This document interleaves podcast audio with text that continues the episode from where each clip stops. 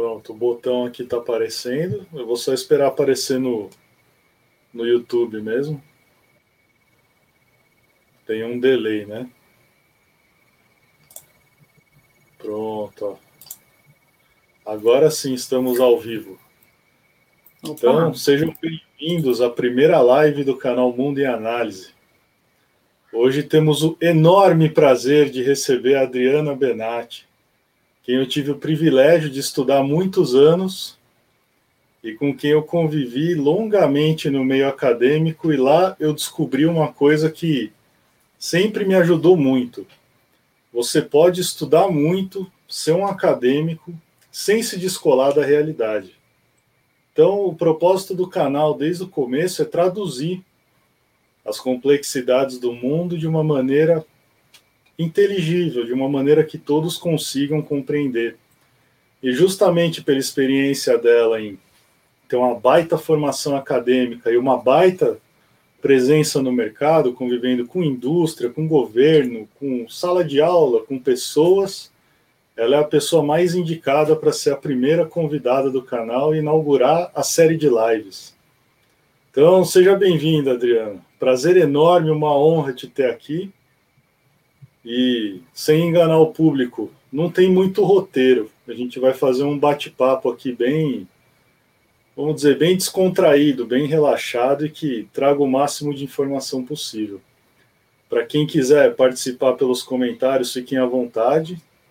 Se for umas perguntas muito difíceis, aproveitem a presença dela para a gente jogar lá na fogueira. E para quem quiser mandar depois, eu vou deixar o e-mail aqui. A gente responde mais tarde por e-mail. É isso aí. Então, primeiramente, muito, muito, muito obrigada, Luiz, pelo convite. É, eu já te falei diversas vezes e repito aqui, estou muito honrada, estou muito feliz por participar é, do seu canal, por poder ter essa conversa aqui com você. E, e, e eu acho que é, o, o, principal é, objetivo, e assim, acho que o mais é, motivante de verdade é, é conseguir colocar de uma forma simples para que todo mundo entenda esse mundo complexo que a gente é, tem há tanto tempo tentado entender e vem estudando e vem se debatendo aí para pelo menos entender um pouquinho, né? É, não é nada simples, eu acho que muito pelo contrário, acho que cada dia que passa as coisas ficam um pouco mais complexas para entender e a gente tem que desmistificar um pouquinho é, a pancada de informações que vem aí no dia a dia e, e facilitar mesmo, e, e, tornar a conversa fluida, e tornar as perguntas é, mais fáceis e, e, tentar se posicionar melhor. Eu acho que é um pouco por aí.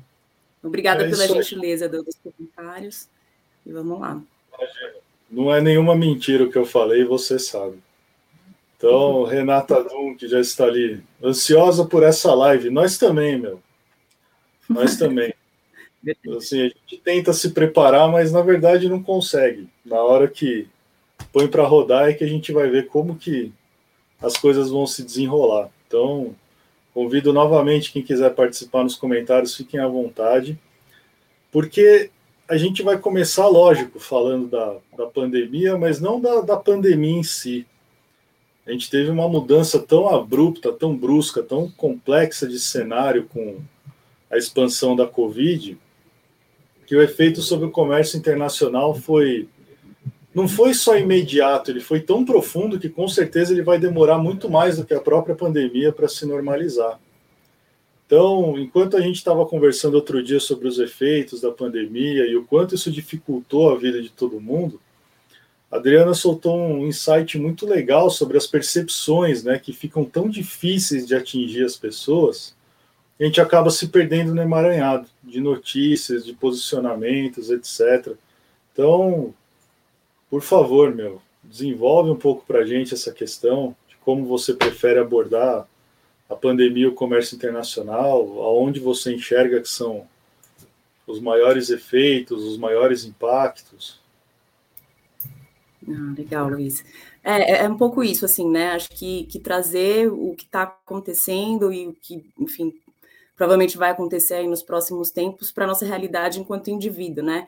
Assim, olhar para tudo isso e pensar no que, que isso me afeta. Então, é, como o Luiz bem colocou, enfim, a pandemia trouxe diversas questões aí, desde questões de abastecimento de insumos ou é, de, de, de, alimentos, é, quanto, enfim, é, aumentos absurdos em termos de preços de, de, frete, né, de custos logísticos, questões cambiais, é, questões de risco país, risco político, enfim, a gente tem acompanhado diversas diversas variáveis, né? E, e, e, nenhuma delas dá muita tranquilidade, mas aí vem a pergunta mais, sens mais sensível, que é o que, que isso me afeta eu enquanto indivíduo que estou aqui na minha casa, é, né, confinado, com medo e tudo mais. Então, além de todas as questões emocionais e, e, e psicológicas aí que a gente vem lidando, eu, eu, eu diria que o maior impacto a gente, eu, eu, eu traduziria o maior impacto em uma palavra, e, esse, e essa palavra é o acesso. É, acesso a quê? Né? Acesso a tudo que a gente precisa. Então, desde alimento, é, energia, um, medicamentos, vacinas, é, enfim, tudo que a gente precisa. E por quê, né? Porque todo esse movimento, enfim, que, que, que, que foi eu queria falar um, um, outro lado também do, do porquê o comércio exterior, o comércio internacional e exterior é, está em xeque, eu já vinha né, estando em xeque, mas é, especialmente pensando na questão da pandemia, né? Tudo ficou mais caro, tudo ficou mais caro, tudo ficou mais raro e tudo ficou mais difícil de chegar. Então, se eu pensar eu, eu enquanto indivíduo, que me atingiu diretamente a questão do acesso. Então, eu estou pagando mais caro por um produto que eu não tenho certeza se vai estar disponível ou não. É, e aí não estou falando só de produto eletrônico ou de uh, combustível, estou falando de alimento, né? Assim, coisa, coisas básicas para o nosso dia a dia, remédios. Então eu lembro que é, acho que todos nós lembramos, é que no começo da pandemia começou aquela coisa desesperadora que era vamos atrás de máscaras, vamos atrás de água, vamos atrás de álcool e vamos atrás de alimentos enlatados e muitas coisas faltaram, né? Aqui eu estou em São Paulo, o Luiz também. A gente sabe que faltava álcool em gel, faltava álcool 70 para limpar a casa, faltava produto enlatado, faltava água. A desculpa te interromper, e o fenômeno papel higiênico, né? Que foi o maior dessa, desse fuzuê, né? Pois é. Então, tudo isso reflete, ou refletiu, ou tem refletido, eu acho que é, a insegurança que a gente é, vive, está vivendo, e aí eu, eu, traduziria isso em acesso mesmo. E aí, acesso pensando em termos de é, disponibilidade e principalmente inflação. E aí, enfim, a gente já sabe que no Brasil aqui a gente está sentindo, né, é, um movimento inflacionário aí importante, é, que está sendo combatido pelo, ou pelo menos existe a tentativa do né, o Banco Central combater ou dar uma segurada e tal, mas isso não é exclusivo aqui do Brasil. O mundo inteiro está sofrendo um movimento inflacionário. Então, é, isso é bastante crítico em pensar que a gente está no meio ainda de uma crise sanitária que não tem um futuro, é, não está com o, o, deadline estabelecido, a gente não sabe quando vai terminar. E a gente está vendo que a inflação, que era até então uma, um assunto não tão. É, não tão pop, né? A gente não estava falando tanto de inflação, a gente passou a falar de inflação. Então, e aí, enfim, quem tem um pouco mais de idade aí, como eu, a gente lembra do que era inflação na década de 80, né? A gente tinha estoque de comida literalmente em casa, porque você mudava de um dia para o outro, aliás, no mesmo dia os preços variavam. Então, tudo para dizer que eu acho que, uh, ou pelo menos eu vejo, né? Pegando, pegando, voltando no gancho que o Luiz colocou, é, eu acho que, que a pandemia trouxe diversos impactos aí e, e, piorou bastante ou dificultou muito mais, assim, um grau uh, excepcional, o que a gente já tá, já estava enfrentando em termos de dificuldade no comércio internacional. E eu traduziria isso para a gente, enquanto indivíduo, como dificuldade de acesso. É, acho que é um pouco isso. É, a gente tem um mau hábito acadêmico, né? Então, primeiro, boa noite todo mundo, boa noite, Ale, boa noite, Yunis. É, então, cada mês tinha um salário diferente, né, Renato? E o fenômeno que a gente viu de volta na, nessa retomada inflacionária, porque o índice ele mascara, né? Então, o índice de divulgação de inflação é uma média. E a média ela é enganosa.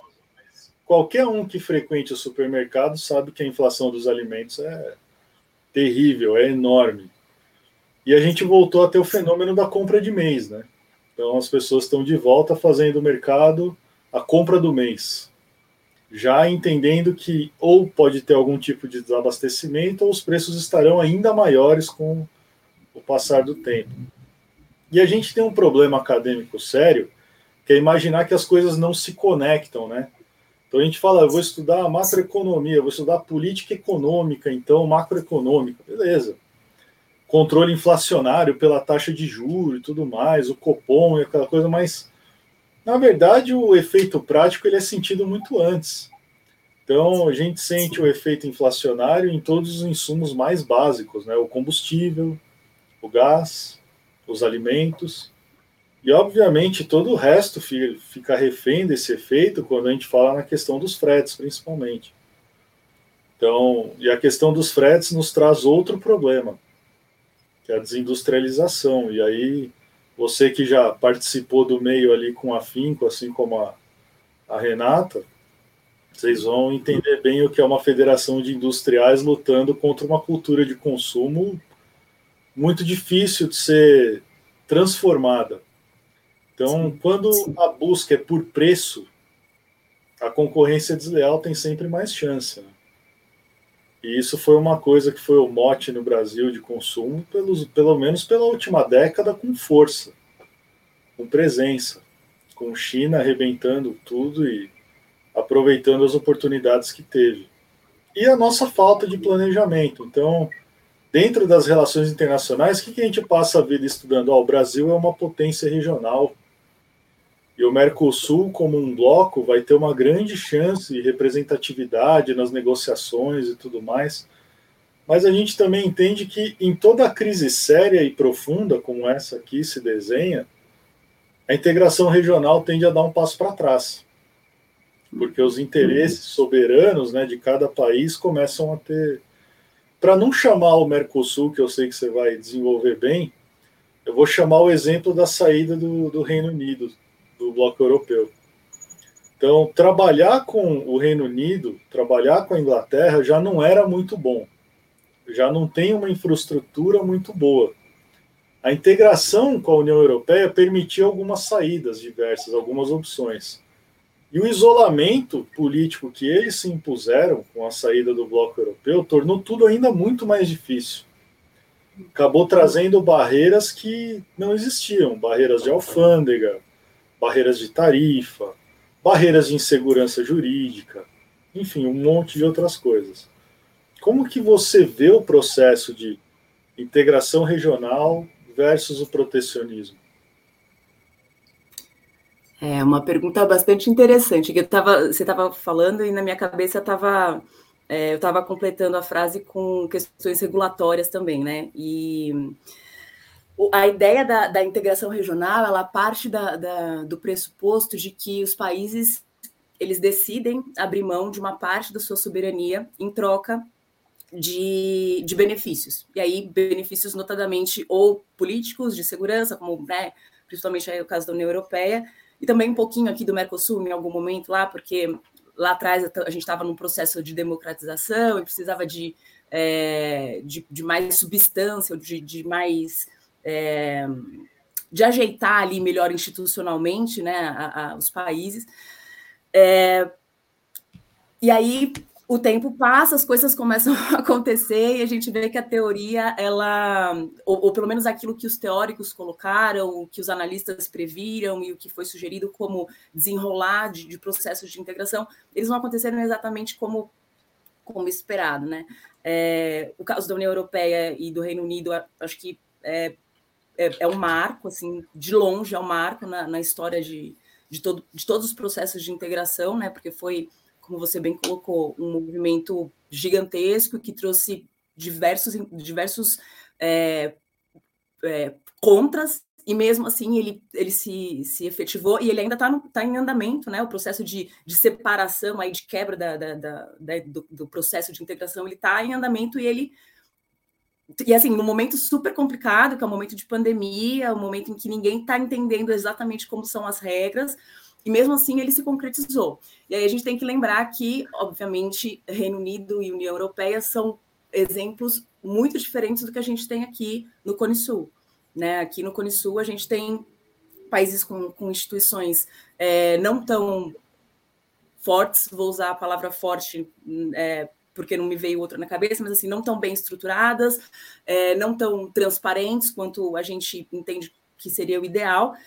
E a gente tem um, um, uma diferença gigantesca em termos de desenvolvimento econômico, né, Luiz? Assim, é, desenvolvimento econômico, engajamento político, não é, pode parecer clichê falar um pouco disso, né, ou, ou, abordar por esse caminho, mas existe uma diferença muito grande. Assim, os, os é, europeus, por mais que eles tenham disputas, e são disputas, enfim, históricas e disputas muito sérias, eles se reconhecem como europeus ali. O Reino Unido não, mas a Europa sim. A gente não. A gente aqui não se reconhece como latino-americano. Brasil não é América Latina. Então, isso já é um problema, enfim, cultural, aí uma, não um problema, mas uma questão cultural que sempre existiu e, enfim, acho que, que é, é, é meio que chover no molhado falar disso. Mas pegando o gancho da questão da integração, eu estava hoje abri o jornal, né? E aí estava vendo que, uh, por exemplo, aqui no, no Paraguai, a gente eles estão enfrentando uma greve de caminhoneiros, né? E, e aí o, o, ponto principal, é, e daí eu já volto para a questão da integração, mas o ponto principal é que, por conta da, de questões climáticas aí, porque, enfim, o, a, as bacias hídricas lá não estão conseguindo fazer o, a travessia com, com, os bar, com as barcas, é, os caminhoneiros se viram numa situação mais oportuna para protestar questões relacionadas a frete e tudo mais. Né? E, e aí, uma das notícias que, que, que, ve, que foi veiculada é que a ponte da amizade que liga lá os dois países, ela está bloqueada. Ninguém entra, ninguém sai, não se mexe. E aí você volta lá para trás e fala assim, mas a integração regional, qual é o primeiro pressuposto, né? É, vamos liberalizar comércio, e aí tem, enfim, para quem acho que quem acompanha mais de perto sabe que tem lá os, os, processos, né, as etapas, mas a ideia principal é: primeiro vamos liberalizar comércio, depois vamos liberalizar as pessoas, né, o fluxo de pessoas, o fluxo de capitais, porque a ideia é que a gente se integre, que a gente é, troque as nossas melhores partes, né, que a gente una as melhores partes e tal. E aí acontece um, um fenômeno e aí, pau, assim, ali você quebra um processo, ou você tem, pelo menos, é, a sinalização, a materialização de um sinal de que esse processo ele não está bem construído. É, não, porque existe ainda uma disputa raiz, ali entre é. caminhoneiros. É. Exatamente. Existe uma disputa entre, entre caminhoneiros paraguaios e brasileiros, porque os brasileiros eles têm mais benefícios, eles têm, eles são regidos por outras, enfim. Então, não existe uma integração em, em no comércio é, rodoviário de um país que está do nosso lado aqui. E que pior, é super responsável, ou tem um papel muito importante, a gente fala do Paraguai, e aí já começam várias piadinhas, né? Mas a gente não pode uhum. esquecer de Paraguai, né? Enfim, a gente compra coisa mais barata, não sei o que e tal, o que é verdade, mas por outro lado, eles são muito responsáveis pelo nosso abastecimento de grãos. E aí eu faço uma outra ponte, que é, é a gente teve perdas gigantescas, a gente Brasil, e não só no Brasil, tá? No mundo inteiro, a gente sabe, né, Luiz? É, assim, houve, perdas gigantescas de produção é, de bens primários, e assim, o, o, a, o encadeamento desse problema, ele é gigantesco. E aí eu volto na questão anterior. O que, que isso me importa enquanto indivíduo? O acesso tudo que eu for comer vai estar mais caro. E eu estou falando comer porque é uma coisa que né, é básica para todos nós. Então, é o comum. Então, é o comum. Então, é, eu, eu sempre fui, e Luiz sabe, e quem me conhece é, de mais, mais de perto, assim, sabe que eu sempre fui apaixonada por processos de integração econômica. Sempre, sempre defendi, estudei bastante. É, e, e, defendo, mas defendo né, a ideia, defendo uh, o caminho, eu acho que, que faz sentido. Mas, por outro lado, aí voltando na questão do protecionismo, que eu acho que eu dei uma volta enorme, né? É, eu também Mas é vejo. É importante agora... criar compreensão. É importante para criar compreensão, tá perfeito. Ah. Não, legal. É, e aí, então, para voltar na questão do protecionismo, né? Eu entendo, eu, eu entendo e eu valorizo e eu, e eu honro a lógica da integração econômica, eu de verdade honro, mas os anos me mostraram, e aí isso veio muito com a maturidade, porque quando eu estava na, na faculdade, que foi quando né, a gente estudou junto e foi, foi muito bacana, a gente ficava horas conversando, horas né, ali nas teorias e naquela coisa, tal, e o Luiz tinha umas, umas sacadas assim, porque ele sempre gostou mais de defesa, e ele, ele tinha uma, uma, uma abordagem mais realista das coisas, e eu, eu né, considerava as coisas que ele me dizia, tal, mas me faltou, me faltava naquela época muita maturidade, assim, anos mesmo de, de, de, de observação. E aí hoje eu vejo que, que as limitações são muito grandes, né? Assim, os, os, países têm por e aí não só aqui no Mercosul, e não só na Europa, é verdade na Ásia, é verdade na África, os países têm por N razões diferentes motivos para proteger a sua indústria nacional, não só a indústria indústria agropecuária, enfim, até o setor de serviços, isso também é verdade.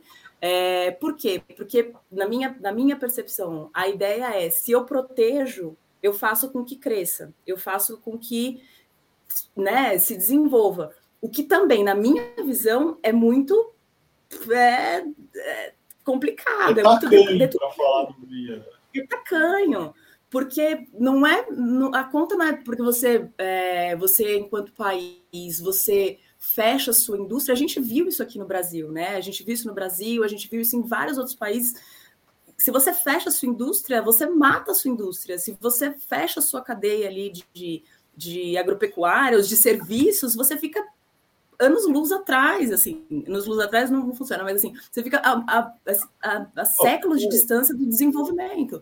É, ou, da, do, das novas formas de, de, interagir com o mundo, de ver o mundo, né? Então, então tudo para dizer que é, eu, eu ainda acho que, que, a, que a integração econômica regional ou menos regional, a integração econômica ela faz sentido, mas com muitas ressalvas. E o protecionismo é, é um, uma das primeiras ressalvas que, que eu colocaria, assim, como algo a se pensar, sabe? Não esqueçam, quando, quando, formos, quando formos falar de integração, vamos lembrar que existem várias situações não previstas, né, não, não escritas ali no, nos livros de teoria, é, que acontecem, que, que são dados da realidade, que fazem parte do dia a dia, que tem que ser considerados. Então, assim, não, não é um, um mundo perfeito que vai é, caminhar ali, né? Tem diversos interesses políticos que vão sendo alterados com o passar dos anos e os processos de integração eles são muito longos, eles não são curtos, eles não são imediatos, não é ah, daqui a cinco anos seremos tal. Não, é, daqui a 100 anos seremos, daqui a 50 anos seremos, né? E, e, falta muito, e aí não vou falar que é só, só nós, somos só nós, é, falta muito essa, essa percepção, acho que no ser humano até, de longo prazo, tirando os chineses e os asiáticos de uma forma, é, em geral, que eles têm essa, essa perspectiva de mais longo prazo. Eu acho que o Luiz pode trazer várias, vários exemplos nesse sentido, mas a gente aqui ocidental, a gente não tem muito isso de, de longo prazo, né? Então, não sei se eu consegui responder sua, sua provocação, Perfeito. Luiz, mas eu. Perfeito. Sabe que enquanto você estava falando, passou o filme, né? Nós saímos da faculdade ontem, né? Não faz alguns anos, foi um pouquinho antes da pandemia. E naquela época. Não é verdade. Não é verdade. Naquela época que a gente conjecturava, né? Pô, nós vamos ter um banco central do Mercosul. Nós vamos ter moeda integração única, né? monetária. Né? Vamos ter moeda única. E eu lembro nessa época aí que a gente ficava lendo as teorias e fazendo os trabalhos, eu falava, não vai, não tem como. Aí não tem porque a gente é capaz de criar uma guerra por causa de futebol. Sim, então, é assim, sim, eu estava é querendo chegar nesse ponto pelo seguinte: você falou do Paraguai, né? Poxa, mas nesse ano onde o câmbio estava exorbitante, era o Paraguai que vinha fazer compra aqui. Então, assim, as coisas deram uma girada, né? Muito forte, deram uma volta, um 180 que ninguém enxergou antes, porque era impossível mesmo mas aí entra aquela história: nós não temos instituições fortes o suficiente para lidar com uma crise dessa e abraçar um impacto. Então a verdade é essa: o processo de integração ele é minado porque a gente não dá a devida atenção para ele. A gente considera ele uma coisa que vai acontecer. Então, assim, tá lá, ele vai acontecer. O Mercosul vai progredir, vai fazer uma integração e tá tudo certo. Mas na prática não é isso. E a, a a conexão que eu faço com a saída do Reino Unido da União Europeia é o quê? É possível acontecer um retorno. E o retorno, ele destrói a credibilidade de todos os países envolvidos. Então, quando o Reino Unido informou que ia sair da União Europeia, qual foi o primeiro pensamento de todo mundo que estuda integração regional? Qual seria o custo da Alemanha sair da União Europeia e minar tudo, né? Sim. Então, o custo seria alto, mas seria impossível? Não seria. E aí todo mundo dá um passo para trás com medo. Porque a União Europeia, ruindo na sua integração regional, ela simplesmente mata qualquer forma de de pensamento futuro de sucesso numa integração. E aí a gente vai voltar, acordos bilaterais, zonas de livre comércio, a gente vai regredindo, né? No processo teórico em si. Mas quando a gente fala de planejamento, uma coisa que algumas sociedades, como as asiáticas, têm, principalmente a, a chinesa, e que falta aqui é uma palavra mágica que chama pragmatismo. Né? Então, o pragmatismo é você traçar a meta ali e fazer ela ela acontecer. Pode não ser na quantidade de tempo que você estimou, mas ela vai acontecer. Então, esse tipo de pensamento que guia o asiático, por exemplo, faz falta aqui, porque a gente é emocional. Então, a pandemia ela florou algumas emoções, ela trouxe alguns, alguns, algumas formas de pensar, algumas formas de agir que a gente considerava morto. A gente não imaginava mais presidente brasileiro, argentino trocando farpa por bobagem de percepção. Ninguém nunca pensou que isso voltaria a acontecer. Então a gente pensava que a disputa ia se manter no futebol, ia se manter nas esferas mais básicas. E você sabe a quantidade de piada que eu faço a respeito, mas assim, a gente nunca imaginou o nível governamental de novo se atacando. Porque uma diplomacia séria ia fazer o quê? Conectar os interesses de novo e falar, poxa, eu não posso abrir, liberar o parque industrial todo para concorrência internacional. Se eu fizer isso, eu vou arrebentar com o meu país. Isso é dado.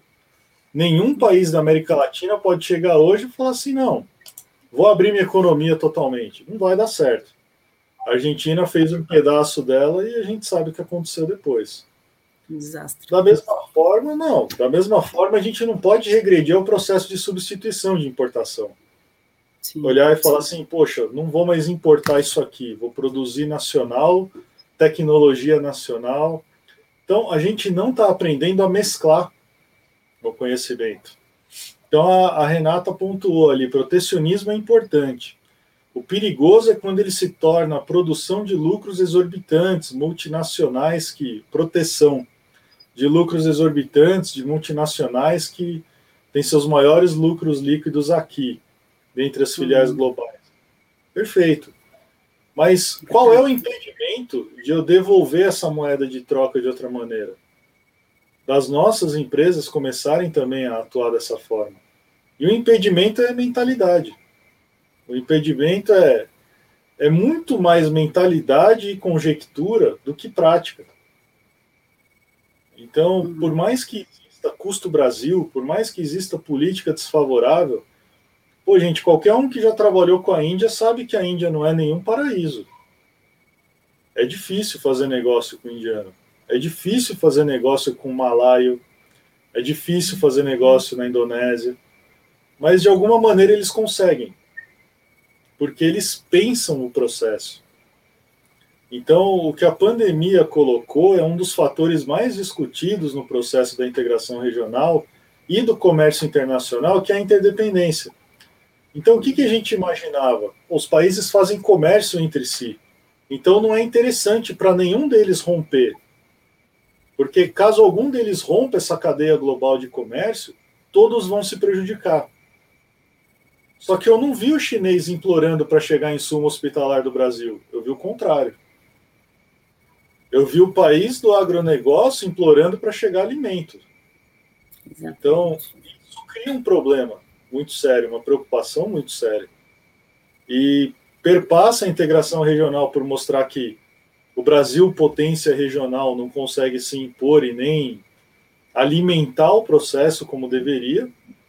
Nós estamos preocupados com o índice da Colômbia, do Peru, quem vai ser o líder regional em PIB, mas na prática a Colômbia está anos-luz à nossa frente. Porque hum. ele já tem um acordo com o Pacífico que abriu bastante portas para eles. Exatamente. Então, essa questão, essa discussão de como a gente é afetado, a gente é afetado pela ilusão teórica, né? Então, ó, o Brasil ele é um player importante no mercado mundial. Não foi o que pareceu no final das contas. Pareceu que o Brasil é importante para suprir algumas coisas para o mundo, mas. A, e por nossa... enquanto, né, Luiz? Desculpa te interromper. É Imagina, é importante por... por enquanto.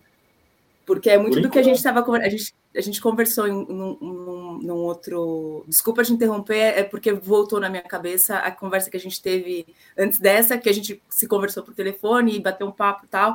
E, e aí o Luiz colocou muito bem a, a questão, essa questão. O Brasil é um parceiro é, estratégico para determinados né, bens, determinados, é, em determinados segmentos, determinados setores, é, que são muito, muito pequenos e que a tendência no médio prazo, curto até, curto, médio prazo, é que o Brasil seja substituído. E por quem? Pela África.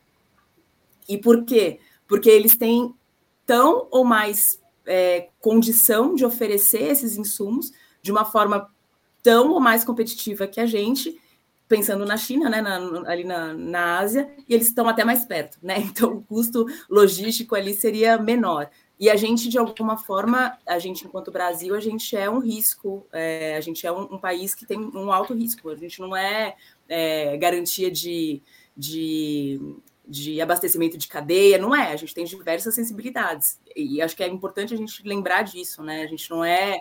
A gente exporta muito, a gente vende muito, mas a gente não é modelo, a gente tem muitas fragilidades.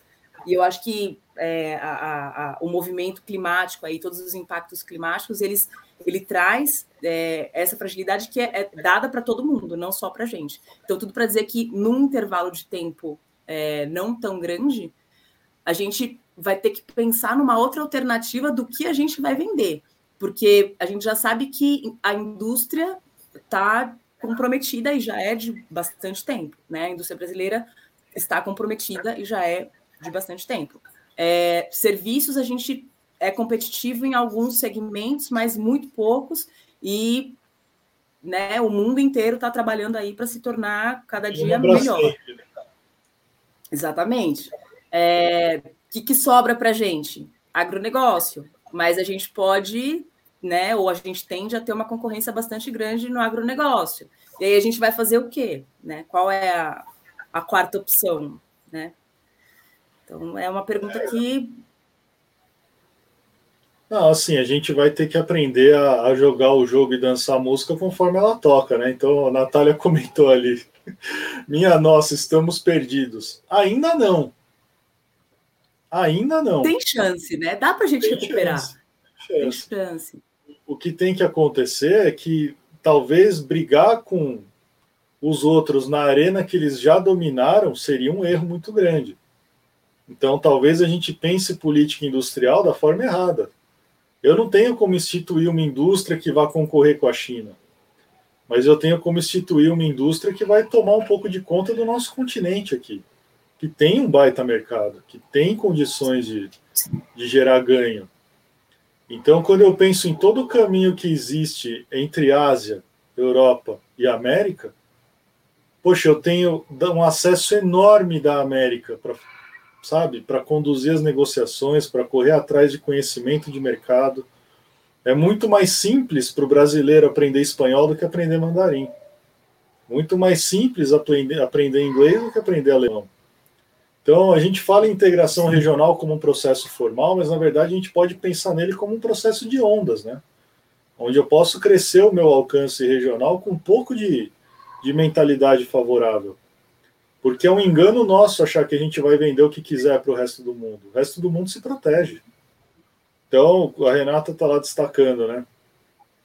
Que o Brasil continua achando que é essencial para o mundo, né? E achando que o Pelé é o melhor do mundo. É. O brasileiro ele tem a, ele esquece que o resto do mundo se mexe junto com ele, né? Então, a gente tem que parar de fazer fronteira teórica. E essa aí você vai lembrar que sempre foi a minha o meu inconformismo, né? Que a gente ficava desenhando, desenhando o modelo, mas na teoria é bonito porque tá todo mundo parado, né? Então a gente desenha o resultado em cima de uma foto. Agora, no mundo real, está todo mundo se mexendo. Nós estamos aqui conversando, fazendo um bate-papo e milhões de pessoas mundo afora estão pensando maneiras também de, de se conduzir. Então, talvez a gente deixe, deva trocar de arena. Talvez o nosso embate industrial não deva ser com os chineses. Talvez a gente possa importar maquinário muito bom e produzir produtos muito bons que vão ser aceitos por vários outros lugares do mundo. Então, em 200 países eu não vou encontrar mercado. Aí eu tenho que questionar a minha competência e usar autocrítica. E é isso que falta também. Pragmatismo, autocrítica, isso é diferente daquela conversa de infraestrutura e planejamento. Isso é mentalidade. Sim. Então, que a África é nova colônia chinesa já é um dado, já está aí, já era. Mas a gente tem que lembrar também que a África ela tem inúmeros acordos preferenciais com a Europa, tratados de ex-colônias. O africano médio, pelo menos três línguas fala com fluência e três línguas importantes e a gente está muito atrás, muito atrás. Então, tem coisas estruturais, coisas básicas que a gente vai ter que prestar atenção se quiser ter chance. Só que o Brasil é um país com vocação natural. Parece piegas falar isso, né? Mas a nossa quantidade de commodity, a nossa quantidade de. de, de não sei como, como explicar isso. Como o Brasil ele tem uma, uma vivacidade cultural e ele tem uma potencialidade tão grandes que vira um pecado quando a gente olha para o espelho. Então, o movimento natural dessa pressão global em cima da gente vai ter que gerar um resultado. Se ele for benéfico, a gente vai ter em 20 ou 30 anos uma posição melhor do que 1 ou 2% da participação do comércio global, ou a gente vai ruir mesmo. Só que eu acho que nós não vamos ruir por uma questão simples. O brasileiro ele também é forjado na crise, né? Então, ninguém que está aí comandando empresa e indústria com mais de 40 ou 50 anos pegou uma, uma vida fácil para tocar. Então, eu conto que a maturidade vem da forja mesmo. Eu conto com isso, como esperança mesmo. É. Eu acho que esse é o caminho, Luiz. Assim, é, eu acho que é uma das poucas vantagens que a gente tem, né, em detrimento, enfim, do, dos outros competidores, é a experiência de tombar e levantar de novo, tombar e levantar de novo. É, eu, mas eu realmente eu concordo com você que, que o caminho é, tende a ou a gente né, encontra aí uma alternativa ou a gente vai ruir e, e tem, tem alguns dados assim de que são muito óbvios, né, para gente, para todo mundo, assim, mas que me preocupam demais. Que é o seguinte: tem esse discurso que a gente escuta já há muitos anos, e eu não quero ser repetitiva, mas é só uma coisa que realmente me, me, me preocupa, assim. É, há muitos anos a gente tem, a, a, gente escuta o discurso e a gente repete o discurso de que o Brasil é um mercado, ninguém vai dar as costas para o Brasil, porque o Brasil tem um mercado interno gigantesco e não sei o quê, e pode ser expandido. Isso também é verdade na África. Eles têm uma potencialidade de mercado interno gigantesca. E aí o que me preocupa é o seguinte: é, a gente aqui no Brasil, e me incluo nisso, a gente a cada dia que passa, a gente perde capacidade de é, capacidade econômica, capacidade de compra, poder de compra. E isso é uma realidade para a gente aqui, na nossa bolinha, e se a gente olhar à volta, isso é uma realidade gritante. Então, o que, que adianta a gente ser um mercado gigantesco com uma desigualdade gritante que pouquíssimas no qual, né, pouquíssimas pessoas têm poder de compra e todo o resto não tem. Então, a minha a minha o meu desconforto é muito isso. Eu acho que é, não a gente aqui, porque a gente está batendo papo e, e a gente está trocando ideias, mas é, a, a, a, perspectiva do, do, dos, dos, né, dos governantes da política em justificar uma pancada de coisas, dizendo que o Brasil não vai ser deixado para trás, o Brasil não pode ser substituído porque somos muito interessantes. Não, nós não somos muito interessantes. Nós somos meio interessantes porque a gente ainda tem uma capacidade é, de compra, de aquisição, a gente ainda demanda. A partir do momento que a gente parar de demandar, a gente, enquanto consumidor, a gente não vai ser mais interessante, a gente vai ser, na verdade, um grande problema para o mundo, né? Porque a gente vai ser uma nação, a gente já é uma nação pobre, a gente vai ser uma, uma nação de miseráveis.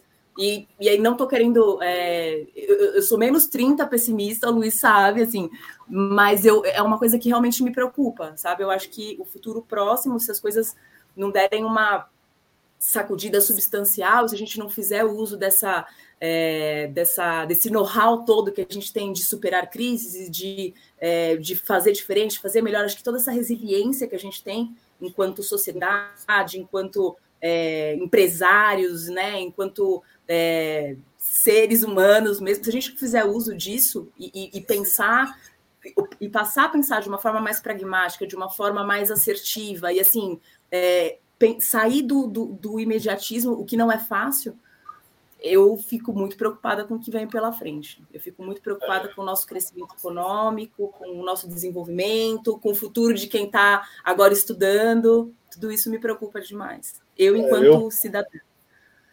Não, eu vou, eu vou trazer uma visão que é feia de falar, mas eu, eu nunca tenho pudor para falar sobre isso.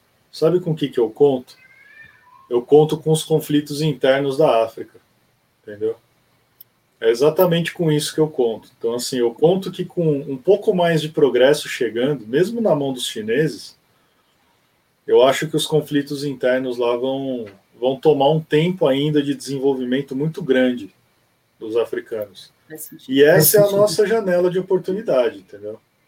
Essa é a nossa janela para começar a plantar sementes do lado atlântico e tentar conseguir um acesso melhor. Então eu pego aqui o comentário do Caio, né? Deixa eu ver se eu consigo pôr aqui, acho que eu consigo. Ó, Brasil tem uma posição geográfica e características de solo e clima muito privilegiados em relação ao restante do mundo. Fora as questões sociais de diversidade, teria tudo para ser economicamente favorável, mas não é. Esse é um pensamento nosso, mas assim, a África tem exatamente a mesma constituição de solo. A gente imagina só um desertão lá, né? Mas na verdade eles estão produzindo uma, um nível de multiculturas e plantios e cinturões verdes assim invejáveis, maravilhosos é que esse ponto que eu trouxe aqui, eu conto muito com os conflitos internos deles. E aí eu conto que os nossos também diminuam.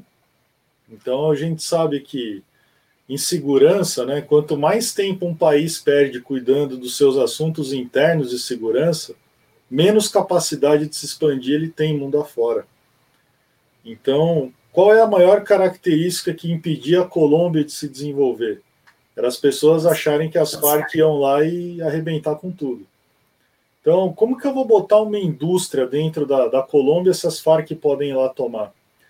Vocês podem procurar o dado. A partir do dia que se fez um acordo firme de paz e se destruiu o braço armado das Farc, a Colômbia só cresceu.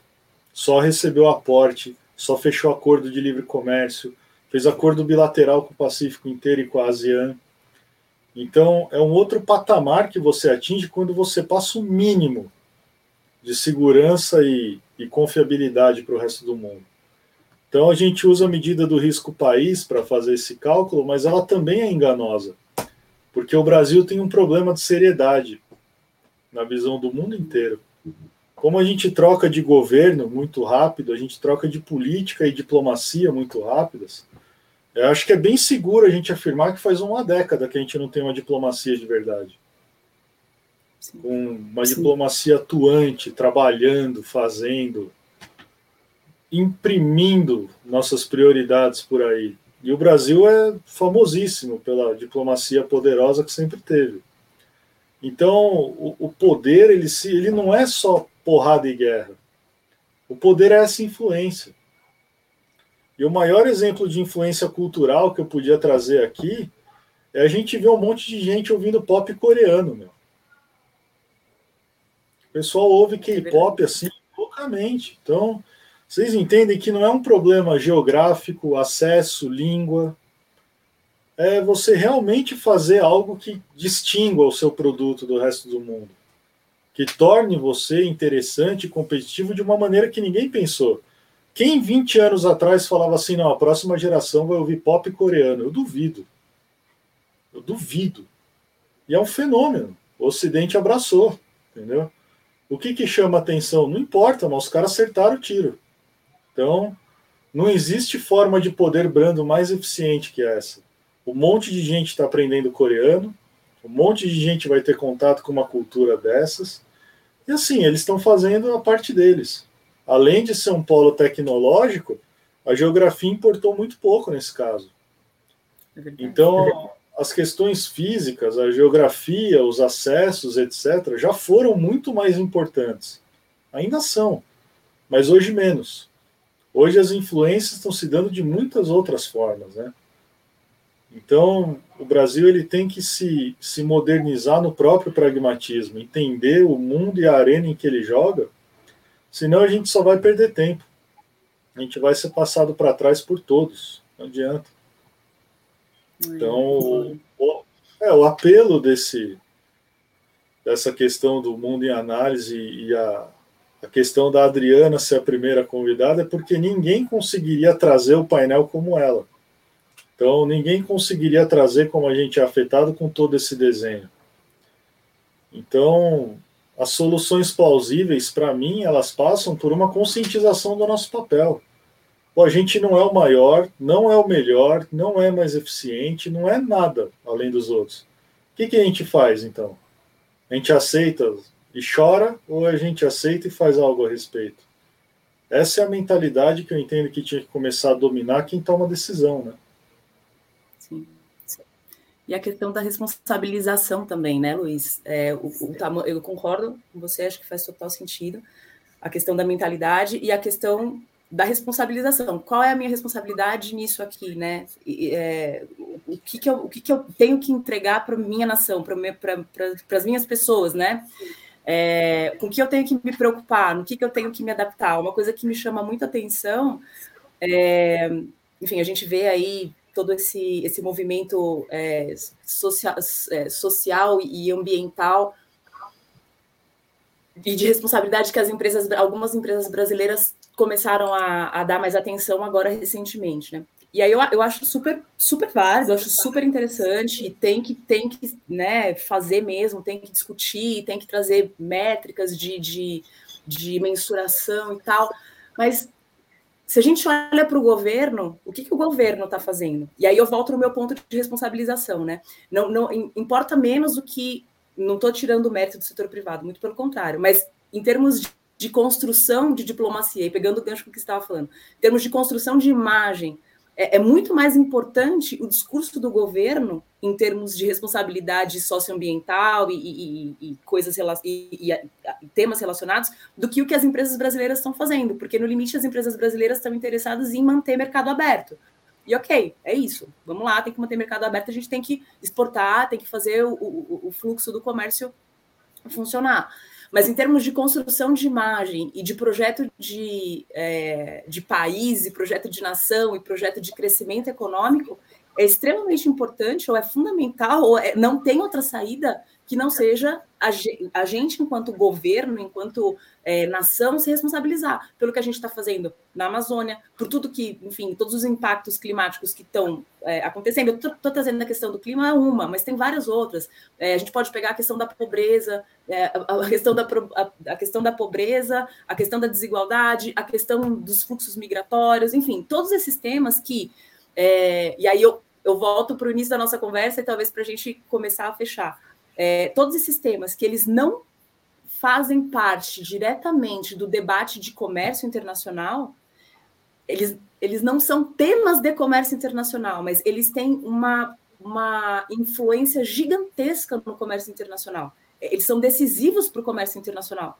É, e aí volto para o meu ponto. A, a gente, enquanto país, a gente tem que se responsabilizar pelo, pelo endereçamento desses temas de forma responsável, de forma sustentável e sustentada, né? Assim, sustentada em, em, em, termos de prazo, não é hoje, não é amanhã. E é uma questão cultural. É uma questão cultural. A gente sabe que as eleições né, presidenciais estão agora para o ano que vem e a gente já, enfim, tem cada dia que passa é uma desconstrução nova que surge. Então... E a eleição em Copa do Mundo, né, meu? Nada ajuda, né? Nada ajuda. Nada. É, tem Copa do Mundo ainda. E a gente tem a, a, a, a, a nova cepa do coronavírus, que aí a gente abre aqui o, o jornal, eu até deixei aberto aqui para compartilhar com, com, né, com, na nossa conversa, que surto de Covid ameaça frear a economia na China. De novo, né? Então, de novo, então o movimento de lockdown, as pessoas adoecendo, as pessoas morrendo, o medo, a insegurança, é, aumento do, do, custo dos insumos, fábricas parando, enfim. E aí o cenário que a gente já, já conversou. Vou destacar outra pergunta aqui que eu, que eu gosto aqui. Se o governo tomar atitudes e um discurso indesejável, mas o mercado se comporte como se espera, faz diferença? Faz. Mas o problema é o seguinte: quando você tem o mercado se comportando de um jeito e o governo se comportando de outro, imagina que você é um investidor. Você vai olhar, vai falar assim: poxa, tem um cabo de guerra ali no Brasil, que não existe no Chile, nem na Indonésia, nem na Colômbia, nem no Peru, não existe no Vietnã, não existe em mais outros 115 países. Por que você olharia para o Brasil com melhores olhos? Então, é o seguinte: a real é a gente vai jogar o juro lá no céu para trazer especulação e rodar dinheiro, ou a gente vai construir uma base sustentável de crescimento e um planejamento sério. Não tem como maquiar essa realidade mais. Então, a cepa do coronavírus, a vacinação, tudo isso já é dado, né? Já está lá. O, o, ponto primordial é o seguinte: o Brasil ele tem que começar a se comportar com a responsabilidade que lhe é dada. Adianta bater no peito e falar, não, eu sou potência regional. Não se comporta como uma, né? Nem é então, reconhecido então, como tal, né? Claro. Se comporte como uma, se faça presente diplomaticamente como sempre e retoma o espaço. Então é aí que está. A, a questão do governo, da presença, da, vamos dizer, da forma de se comportar, ela é fundamental por isso. Então, difícil manter a esperança? Não. Na verdade, esses problemas acompanham o Brasil desde sempre. O Brasil ele é um pêndulo. Às vezes ele é protecionista demais, expansivo demais, abre de uma vez, depois fecha de novo. A questão é que hoje é mais fácil responder a isso do que era no passado. Então, hoje, com tecnologia, globalização, encurtamento geográfico como a gente tem, é mais fácil de responder, é mais rápido de responder. Então, na verdade, tudo que nós estamos falando aqui não é para aumentar o pessimismo, é para entender que cada uma dessas falhas que a gente apontou são oportunidades, são lacunas, que podem ser muito bem resolvidas se tratadas com responsabilidade, como o Adriano enfatizou, com planejamento, com pragmatismo, com. Isso está muito além da discussão puramente partidária, puramente política ela passa por uma seriedade que o Brasil não demonstrou até hoje. Então, talvez tenhamos a chance agora, no ambiente da pandemia, de repensar e trabalhar. Não porque a pandemia trouxe isso, mas porque a pandemia minou o mercado da forma que a gente conhecia. Então, será que o aumento de preço dos alimentos vai levar a uma política governamental de incentivo à agricultura familiar de novo? Será que haverá um incentivo à instalação de indústrias de tecnologia que resolvam um pouco esse, esse gap de dependência de commodity, de ter que vender 5 bilhões de laranjas para comprar um, um computador decente? Então, será que a gente não enxerga agora o vácuo que a pandemia vai deixar para preencher? Então, eu entendo que o cenário hoje não é de desesperança, é de esperança. Porque todos os problemas que conduziram até aqui, cada um deles é uma oportunidade. É aí que é a diferença dos tempos anteriores de, de um mundo estável. No mundo estável é muito difícil entrar. No mundo estável, você não consegue chamar a China para brigar na produção de manufaturado. No mundo de hoje, você consegue. Porque você tem outros mercados desabastecidos para entrar e provar o teu valor. Então, eu enxergo exatamente que agora é a hora de ter esperança e botar a mão na massa. É, e é na crise que a gente é, tem exatamente o que você está falando, é na crise que a gente tem a oportunidade de, de crescer e de se reconstituir, se reconstruir, se reinventar. Então eu, eu, eu, eu eu trago para mim o, o, a sua perspectiva, Luiz, de que é, não é um momento de desesperança. Eu acho que é super importante, super válido a gente pontuar quais são os, é, os, déficits que gente, os déficits que a gente tem, as nossas sensibilidades, quais são as nossas é, tristezas, né, enquanto brasileiros, e, e, e, o que, que a gente poderia estar fazendo de diferente, onde a gente podia estar inserido, como a gente podia estar levando essas coisas. Mas é, é, é muito importante falar sobre isso e por que nesse momento? Porque é o momento que a gente tem para trazer respostas, né? Então não é, de novo, um momento, uma, uma sensação de desespero total. É, a gente não pode é, achar que está tudo bem, que está tudo muito bem encaminhado, que as coisas vão correr é, tranquilamente, de forma fluida, isso não é verdade. E aí, só para fechar, em algum momento, quando a gente estava falando sobre integração econômica, e aí você comentou sobre o movimento da, né, do, do Brexit, da saída do Reino Unido da União Europeia, eu lembrei que na época da faculdade, eu, de novo, sempre fui apaixonada por integração. Então, eu lembro que uma frase que batia na minha cabeça, assim, que era uma coisa que eu achava que de verdade é nossa, e aí eu acho que foi uma das grandes decepções acadêmicas que eu tive foi quando o, o, Brexit realmente aconteceu, foi que qualquer processo de integração, e aí a gente pode extrapolar essa definição, essa, esse conceito, mas qualquer processo de integração, ele é irreversível, ele não volta. Não, não era muito claro. E por que eu estou dizendo isso? porque eu, eu extrapolo isso para o comércio internacional. Então, assim, não é porque o cenário está hoje que ele não pode retroceder ou ele não pode se modificar. Não, muito pelo contrário, a gente está vendo sim que ele retrocedeu na medida em que é, é, ele diminuiu, ele caiu, ele sofreu demais, ninguém tinha um plano preventivo, por mais que, enfim, de alguma forma tivesse no radar, ninguém tinha um plano preventivo, os países não tinham, as empresas não tinham, as pessoas não tinham, todo mundo foi pego de surpresa, derrubou e aí agora a gente está começando a ver um, movimento de recuperação que, enfim, vai sofrer aí um novo baque, a gente sabe, né? Ninguém aqui é, é criança, a gente sabe que, que vai sofrer um novo baque, e é, e é isso mesmo, isso é parte da, do, do, jogo. Então, assim, a ideia de que ah, não pode retroceder, não pode mudar, não, não, é, vai, vai mudar, vai mudar. Não sei se vai retroceder, espero que não, mas que vai mudar, vai mudar. Então, isso tem que estar muito, muito nítido para todos nós que vamos lá no mercado comprar nossa comida, né? Nosso, nossos papel higiênico, nossos itens de necessidade de primeira. É, a gente tem que saber que o acesso ele está condicionado é, a toda essa dinâmica, que não é uma dinâmica simples, é, mas não é uma dinâmica impossível. Ela só está meio estranha aí nesses últimos tempos, que são vários anos, né? Mas assim, um pouco isso, assim. É, eu, eu, assim, eu nunca considerei irreversível porque eu sempre acreditei na capacidade da humanidade de fazer bobagem, né? Então, assim, sempre foi uma coisa que eu que eu alimento dentro de mim é que nunca é tarde para o ser humano ir lá e bagunçar um negócio que estava funcionando. Por pura pelo puro prazer de inexplicável de criar um transtorno. Então, a saída da, do Reino Unido da União Europeia era para ter um outro efeito. Quando fizeram um plebiscito, não era para ganhar a saída. Ninguém contava, sim, todas as pesquisas indicavam que não. Então, na verdade, era para reforçar o bloco dentro da a presença do bloco dentro da Inglaterra, porque um dia se cogitava em começar uma integração financeira mais séria lá dentro.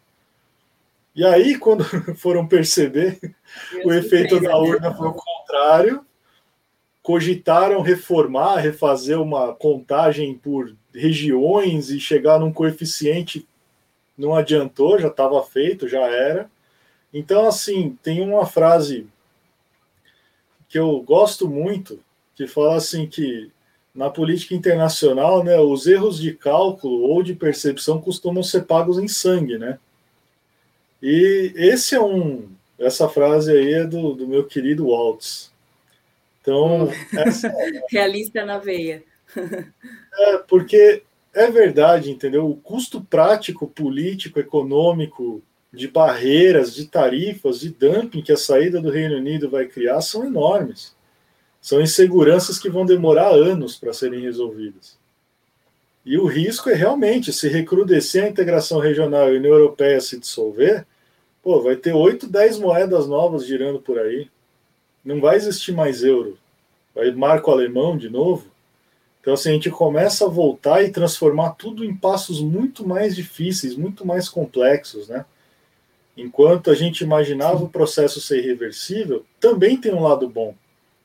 É que sendo o comércio internacional dinâmico desse jeito e capaz de retroceder algumas casas, ele também permite que você retroceda algumas para avançar novas, criar novas trilhas. É aí que eu enxergo que o Brasil tem enorme potencial e chance de entrar. Então, se o mundo está se, se remoldando a uma coisa que não existia antes, podemos também. Podemos cavar um buraquinho nosso ali. Agora, o Brasil ele é complicado. Quando, se você é um investidor, pensem em vocês como investidores estrangeiros. Chegam com um prospecto para vocês assim, ó, um país continental, maravilhoso, com abundância, com mercado, com tudo, mas que 50% costa, né? do país não, mas com 50% do país não tem infraestrutura. Fala assim, poxa, saneamento básico, né? Então, o Brasil ele é essa esse paradoxo gigante, né? Ele é um, uma questão que exige muito carinho para ser observada com vontade. Só que esse carinho tem que ser atrativo. Então é aquilo que a Adriana frisou algumas vezes. Nós temos que ser atrativos e não contar com que as coisas aconteçam porque é inércia. Ah, o mercado brasileiro. Não sei, eu vejo o mercado brasileiro difícil de entender. Quando mais de 30% do, do Ibovespa é ligado ao agronegócio. Então, será que é um mercado ou será que é um castelinho de carta? E a gente ainda tem tempo de fortificar aquilo antes de ruir. Então, eu acho que nós temos uma década para fortalecer isso aqui. Senão, o agronegócio não vai sustentar mais do que 10 anos esse, essa posição em que a gente se encontra. Eu concordo. Eu concordo. 10 anos passa assim também, né? 10 anos. Não lembro que ano que a gente se formou, mas. Né? Eu lembro, mas eu não vou falar. Era uma época legal que a gente imaginava o mundo em 2020, né? Um mundo assim totalmente diferente do que onde ele chegou. Então, é ali que eu enxergo a oportunidade de verdade. Então, não sei, vamos encerrar? Quer falar mais alguma coisa? Eu falo cinco ah. horas se deixar eu falar aqui. eu acho que a gente pode marcar uma próxima, senão fica cansativo para o pessoal que está escutando a gente, mas acho que foi super, super bom. Eu espero que a satisfação que eu estou sentindo agora, as pessoas que estão acompanhando a gente aqui também estejam sentindo, que você também esteja sentindo, Luiz. E agradeço demais essa oportunidade de bater esse papo com você, adorei. Estou é, estreando, então, né, tá todo mundo aqui no movimento de estreia, então isso é muito legal para a gente estar tá fazendo junto.